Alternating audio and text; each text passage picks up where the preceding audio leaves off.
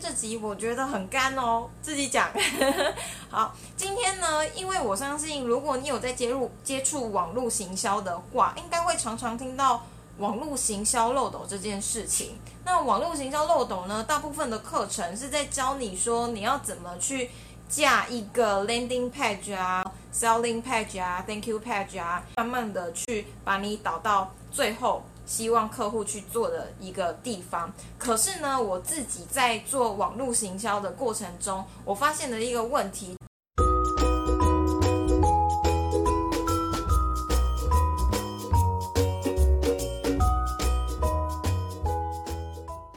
我很难去跟我的朋友们解释我自己到底在做什么事情。就是他说：“哎，你常常在讲网络行销漏斗，网络行销漏斗到底是什么东西呀？”然后我之前就会跟他解释说什么，你要对客户做曝光啊，然后跟他沟通啊，什么什么什么。反正呢，我觉得他不是他的精神，并不是只有架一个网站，然后导到最后的 selling page，而是他有一个核心核心的精神，就是我自己把它定义成行销漏斗，是一个帮助客户从不了解你到。最后了解你，甚至做了一个决定而跟你购买，成为你客户的一个过程。我觉得所有这样子的过程，其实都可以成为一个行销漏斗。所以，行销漏斗这件事情，它就不会局限在只是你架了怎样子的 page，怎样子的网页，然后怎样去导客户到最后。大概说一个例子好了，就是我发现。网络上其实无处不是漏斗，包括你可能只是做了一个 FB 的 po 文，然后到最后你跟他用 Messenger 去做沟通，然后到最后帮助他成功的呃成为你的伙伴，或者是跟你合作，或者是跟你买产品。我觉得这所有的东西其实都是一个漏斗。那先讲了大概定义了我认为的行销漏斗到底是怎样子之后呢？跟大家分享一个我最近觉得行销漏斗常常会做不起来的一个原因。讲回大家最常在教的就是呃，先有一个 landing page，然后再到 selling page，然后再到呃最后成为客户这个过程好了。我发现大家常常会想要去找很多不同的方法，然后一直去想说，哎，我这个漏斗不通。是不是我要换一个漏斗，或者是呃换其他的赠品？漏斗这件事情整体来说，它一定会是有用的。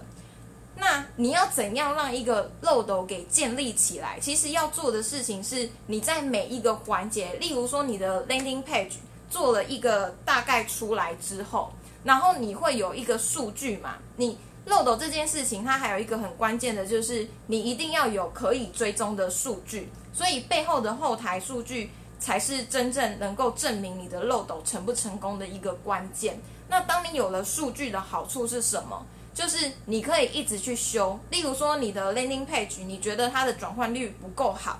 你就应该要从 landing page 开始去做修改，修到呢这件事情关节通了，到下一个销售页面的时候。如果你发现销售页面转成最后的 selling 的时候，它是不通的，那你就是去修这件事情，而不是